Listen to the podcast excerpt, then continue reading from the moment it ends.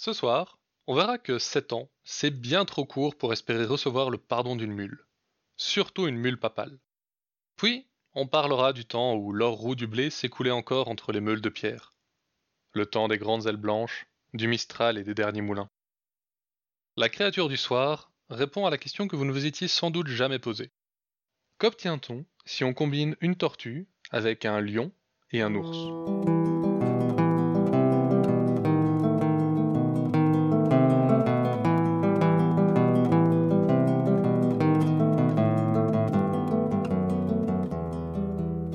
Écoutez des Sorts Perdus, l'émission qui vous fait découvrir les contes et mythes que vous ne connaissiez pas encore et vous replonge dans ceux que vous aviez peut-être oubliés. Pour ce troisième épisode, Lettres de Provence, on part vers le pays des cigales pour découvrir un Avignon perdu, des moulins qui tournaient encore et une créature depuis oubliée.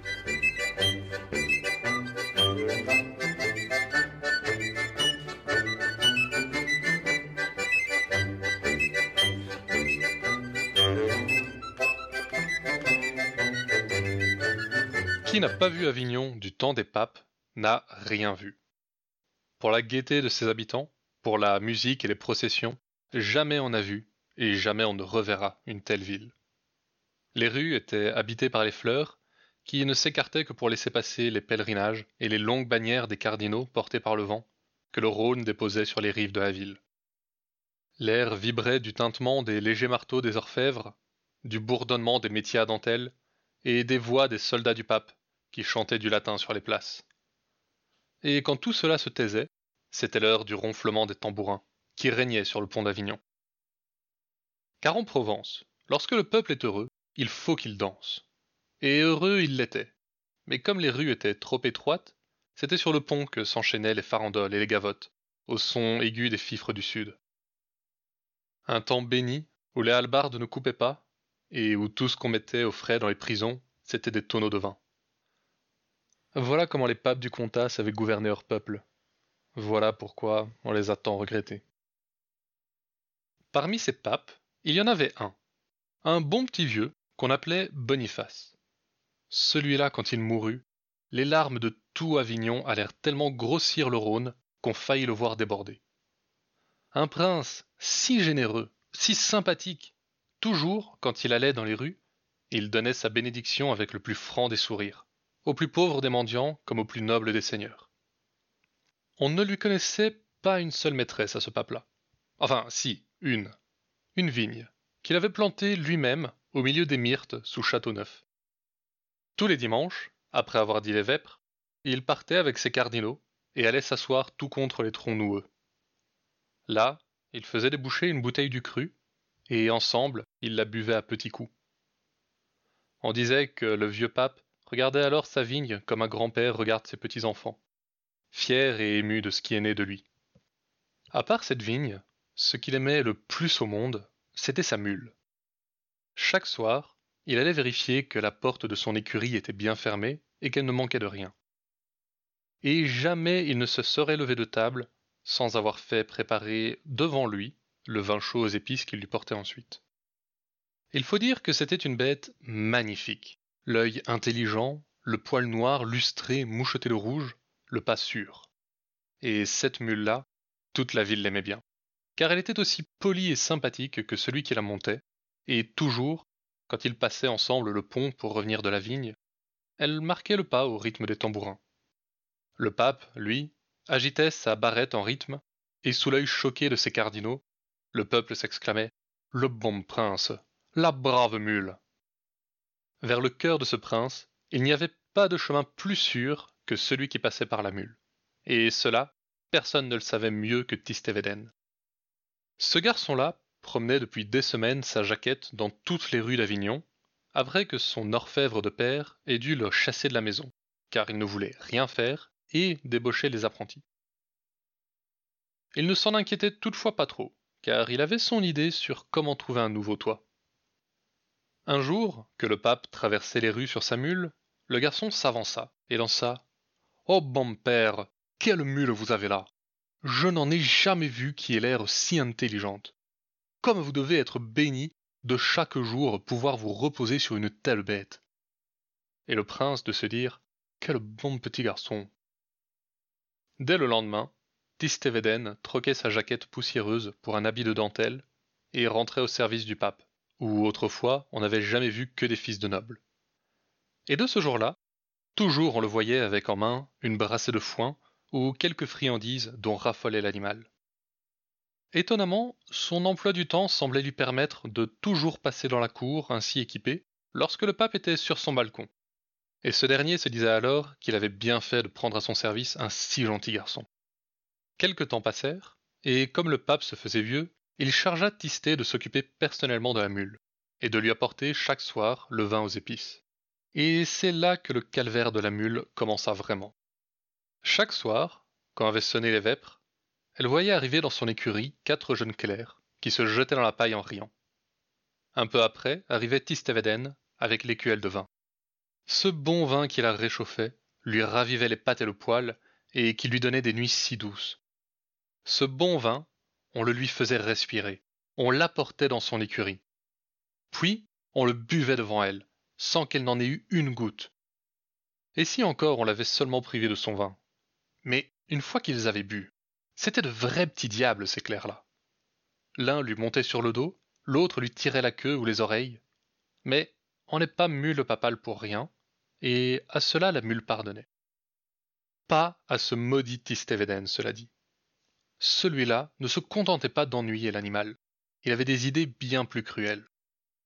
Un jour, il la fit monter tout en haut de la tour du palais. Imaginez la terreur de la bête quand, après avoir tourné dans des escaliers en colimaçon pendant une éternité, elle se retrouva aveuglée par une violente lumière sur une plateforme tout juste assez grande pour s'y tourner. Les habitants d'Avignon, en bas, à peine plus grands que les fourmis, qui entraient et sortaient de maisons de la taille d'une noisette. Partout dans la ville, on la montra du doigt en riant. Le pape sortit à son balcon, alerté par les cris du jeune garçon.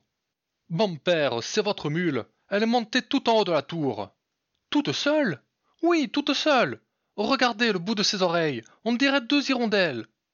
Mais malheureuse, que fais-tu là? Descends donc Descendre, la mule l'aurait bien voulu. Mais par où?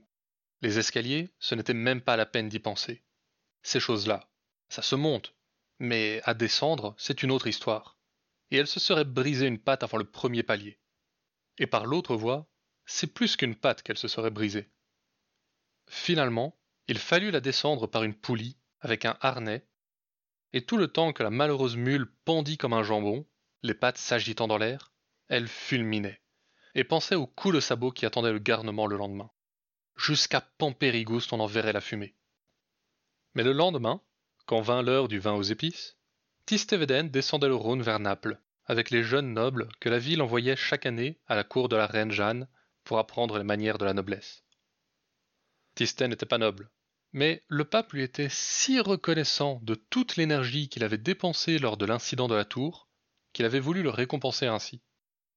La mule enrageait. Ah, le gredin Il a dû se douter de quelque chose. Mais ne t'inquiète pas, ce coup de sabot, je te le garde. Et elle le lui garda.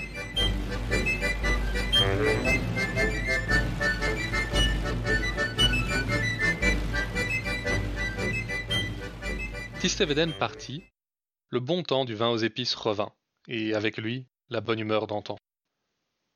Pourtant, quand elle passait désormais sur le pont, on voyait plus de retenue qu'auparavant dans son petit pas de gavotte. Sur son passage, les enfants riaient en se montrant la tour, et les vieux hochaient la tête, navrés. Même le pape n'avait plus la même confiance en sa mule, et quand, revenant de la vigne, il se laissait aller à sommeiller un brin, il se demandait toujours s'il ne risquait pas de s'éveiller là-haut. La mule voyait tout cela, et elle en était bien attristée, et chaque fois, le sabot l'en démangeait. Sept années passèrent, puis un jour, un jeune homme se présenta devant le pape richement vêtu. Ce dernier, qui avait bien vieilli, plissa les yeux sans le reconnaître. C'est moi, bon prince, Tistveden. Je m'occupais toujours de votre adorable mule. Ah, elle était si attachante, l'animal. Mais oui, le petit Tistveden. Eh bien, que veut-il de nous aujourd'hui? Oh, rien de bien important, votre Altesse. Mais votre mule, j'espère qu'elle va bien. C'était un tel plaisir de s'en occuper. Je venais vous demander le poste du premier moutardier qui vient de mourir. Mais je voulais surtout passer revoir cette merveilleuse bête que j'aimais tant. Comme elle m'a manqué tout ce temps en Italie. Premier moutardier? Mais tu es bien trop jeune pour cette charge, voyons. Si comme moi vous vous demandez ce qu'est un premier moutardier, sachez que c'est exactement ce que ça semble être. Le responsable de la moutarde du pape.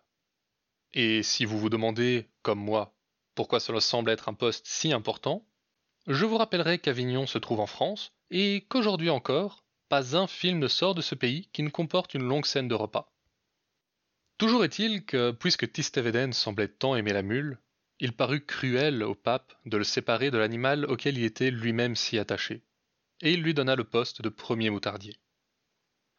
Si Tistet fut heureux, il n'y a pas besoin de le dire. Mais celle qui fut plus heureuse encore, ce fut la mule. La veille de la cérémonie, elle se bourra de foin, et donna du sabot contre le mur jusque tard dans la nuit. Le lendemain, Védène arriva resplendissant dans la grande salle.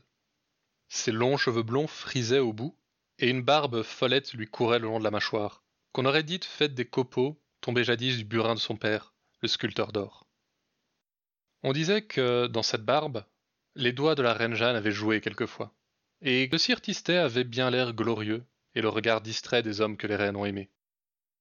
Pour l'occasion, il portait une jaquette aux couleurs de la Provence, et un grand chapeau d'où partait une splendide plume d'ibis de Camargue. Boniface, contre les soupirs de ses cardinaux, avait décidé que la mule, qui représentait tant pour le jeune homme, serait présente.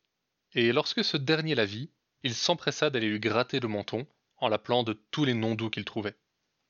Mais dès qu'il la dépassa, elle lui décocha un de ses coups. Tiens, canaille, ce coup de sabot-là, cela fait sept ans que je te le garde. Et le coup fut si terrible, si terrible, que jusqu'à Pampérigoste on en vit la fumée une fumée de copeaux dorés dans laquelle tournoyait une plume d'ibis de Camargue.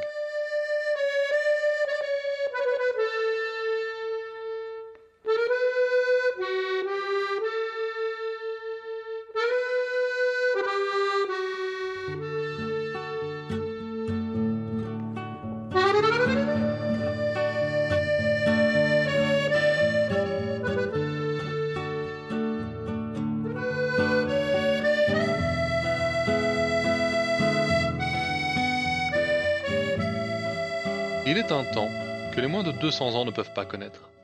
Alors, il devient le temps des histoires. Et pour celle que je vais vous raconter maintenant, j'ai besoin que vous fermiez les yeux. C'est fait? Bon, ceux qui écoutent en voiture, il faudra faire avec les yeux ouverts par contre. Alors maintenant, concentrez-vous. Parce que le bourdonnement que vous entendez, ce sont les cigales qui chantent leur sarabande au soleil pour le faire rester encore un peu.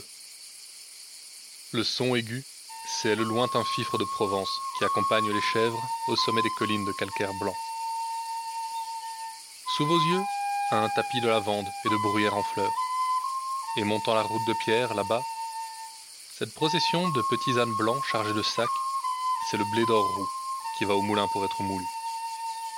On crie Ohé, du moulin Et on boit le muscat, assis sous les grandes ailes que fait danser le Mistral. Sous vos yeux, c'est la gloire des meuniers et le temps des derniers moulins. Car, imaginez-vous, voyant cela, des messieurs de Paris se dirent que ce qu'il manquait au tableau, c'était une minoterie à vapeur. Et allez savoir pourquoi. Tellement furent d'accord avec eux que bientôt tous les paysans de Provence laissèrent les moulins le ventre vide, et, d'épuisement, leurs grandes ailes s'arrêtèrent de tourner. Mais il y en avait un dans le pays qui ne l'entendait pas ainsi, et c'était Maître Corny. Partout il allait et s'insurgeait. N'allez pas chez ces crapules de minotiers. Ces brigands-là travaillent à la vapeur, qui est l'invention du diable, alors que moi, je travaille avec le Mistral et la Tramontane, qui sont la respiration du bon Dieu. Mais personne ne l'écoutait, et son moulin aussi restait à l'arrêt. Maître Corny n'y vivait pas seul. Il avait une petite fille dont il s'occupait depuis la mort de ses parents. Vivette qu'elle s'appelait, et elle était charmante comme un cœur. Mais un jour, rageant que personne ne l'entende, il ferma la porte de son moulin pour n'en plus sortir, et la petite Vivette se trouva à devoir vendre ses services dans les fermes alentours. Dans le pays, on ne trouvait pas ça très bien de la part d'un homme comme Maître Corny de laisser sa petite à travailler ainsi. Mais lui-même se mit à arpenter les rues comme un vagabond. Les pieds nus, le bonnet de travers, la jaquette pleine de poussière. Alors, plutôt que de le blâmer, on le prenait en pitié, car on pensait qu'il avait perdu la tête. Mais pas tant qu'il ne sentit plus la honte, car le dimanche, à la messe, il restait debout, à l'arrière avec les pauvres. Pourtant, son moulin tournait à nouveau, et on le voyait balader sur les routes son petit âne chargé de sacs de farine, comme auparavant. Parfois, un paysan le voyait passer et lui lançait Ohé, maître Cornille, ça marche donc toujours au moulin Toujours, mes petits. Par Dieu, je ne manque pas d'ouvrage, peut-être de bras seulement. Et d'où vous vient-il tout ce grain-là? Motus, je travaille pour l'exportation. Et jamais on n'en tirait un mot de plus. Mais tout secret doit se savoir un jour ou l'autre, et voici comment on sut celui de maître Corny. Au village vivait un joueur de fifre, qui faisait danser la jeunesse à tous les bals. Ce musicien-là avait un fils, assez beau garçon, et la nature clamant toujours son dû, ce beau garçon s'entendait assez bien avec la jolie petite vivette. Le joueur de fifre n'avait rien contre leur union, d'autant que le nom de Corny se respectait encore beaucoup dans la région. Mais Puisque les jeunes gens avaient beaucoup d'occasions de se voir, il trouva bon d'aller voir le meunier pour régler la chose au plus vite, avant que n'arrive un incident. Comment il fut reçu, on ne peut le dire en restant poli.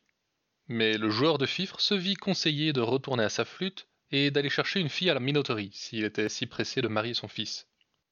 Et pendant tout ce temps, le vieux chat maigre, qui dormait devant la fenêtre du haut, lui soufflait furieusement sur la tête. Indigné de cet accueil, l'homme s'en retourna chez lui et apprit la nouvelle aux enfants, qui en furent désespérés. Ils le supplièrent tant de pouvoir aller eux-mêmes parler au meunier qu'à la fin il les laissa faire. Quand ils arrivèrent au moulin, il était vide. Ils faisaient les cent pas en attendant le retour du grand-père, quand ils aperçurent la fenêtre où dormait le chat maigre, ouverte. Il ne leur fallut pas longtemps pour grimper là-haut, et ils se retrouvèrent au milieu des toiles d'araignée, à l'intérieur du moulin. Les coquines avaient même tissé leur piège sur la meule, qui était couverte de poussière. Le Mistral entraîna encore les ailes du moulin, mais elles tournaient à vide. Il n'y avait pas une trace de farine, ni même la bonne odeur du froment moulu. Dans un coin s'empilaient quelques sacs, les mêmes que ceux que le meunier chargeait chaque soir sur son âne. L'un d'eux, éventré, laissait couler un plâtras blanc sur le sol. C'était donc le secret de Maître Corny. Depuis que la minoterie avait ouverte, il avait survécu en vendant tout ce qui lui restait des beaux jours promenant ses sacs le soir pour sauver l'honneur du moulin. Les jeunes gens revinrent éplorés chez le joueur de fifre, et lui racontèrent toute l'histoire. Ce dernier rassembla tous les paysans des environs, qui eux-mêmes rassemblèrent tout le grain qu'ils avaient chez eux. Devant son moulin, le vieil homme sanglotait. Il avait remarqué que quelqu'un s'était introduit dans le moulin et s'exclamait Je suis déshonoré. Tout le monde saura que le moulin est perdu désormais. Mais alors qu'il pleurait, il entendit les voix. Ohé, du moulin Ohé, maître Corny Et là-bas, montant la petite route de pierre, la procession de braves petits ânes apportait l'or roux du blé. Mes petits, mes braves petits, je savais que vous me reviendriez. Ces minotiers ne sont que des charlatans. Ah, il faut boire à ce jour, les enfants. Mais d'abord, laissez-moi un peu de temps. Il faut bien que je lui donne à manger à mon moulin. Il a le ventre vide depuis si longtemps. Et on but le muscat, et on dansa la farandole au son du fifre. Plus jamais les gens du pays ne laissèrent le moulin de Maître Corny avoir faim. Mais un jour, le meunier mourut, et les grandes ailes du dernier moulin de Provence s'arrêtèrent de tourner pour de bon. Que voulez-vous? Toute chose a son temps en ce monde, et les moulins avaient fait le leur.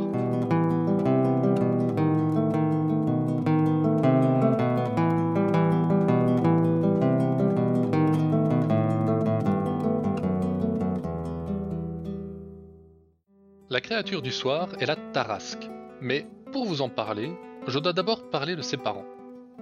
Sentant le Christ arriver, le Léviathan, né de la colère de Dieu, pressentit que le changement de ligne éditoriale risquait de ne pas lui être très favorable. Il quitta alors la terre des monstres pour aller se réfugier dans les montagnes d'Asie mineure, où vivait une créature si terrible qu'en craignant de la nommer, on en a oublié le nom. L'apercevant, le Léviathan se dit que s'il ne pouvait rester sur Terre pour tourmenter les hommes, il leur laisserait de quoi se souvenir de lui. Il s'accoupla alors à la créature. Je suppose que la notion de consentement n'est pas tout à fait la même quand on parle de monstres bibliques. En tout cas, c'est ainsi que naquit la Tarasque. Et le moins qu'on puisse dire, c'est qu'elle avait pris de ses parents, au moins sur le principe. L'énorme tête d'un lion, au mufle fendu d'une profonde crevasse ensanglantée, jaillissait d'une épaisse crinière noire, accrochée à une carapace hérissée de pointes tranchantes comme des fers de hache, et portée par six pattes tordues, courtes et trapues comme celles d'un ours. Au bout, finalement, tirée une queue qui aurait ressemblé à un serpent si elle n'avait pas été épaisse comme la taille de deux hommes et longue comme un cèdre. Comme tout adolescent qui se respecte, la Tarasque voulut rapidement s'éloigner de ses parents. Elle voyagea longtemps, provoquant des raz-de-marée quand elle nageait et ouvrant de profondes crevasses quand elle marchait. Finalement, elle arriva au rocher de Tarascon, en Provence, où elle resta à terroriser les habitants pendant des siècles. La fin de la bête, cependant, est un peu décevante. Sainte Marthe, armée uniquement de son courage et de sa foi, aurait passé plusieurs jours à discuter avec le monstre, jusqu'à la convaincre de s'abandonner à Dieu et d'accepter d'être tenue en laisse pour le restant de ses jours. Ce restant était, cela dit, plus court qu'elle ne l'aurait pensé, car dès que Sainte Marthe ramena la Tarasque en ville, les habitants furieux la tuèrent sur le champ. Et ainsi disparut la dernière trace du Léviathan en ce monde.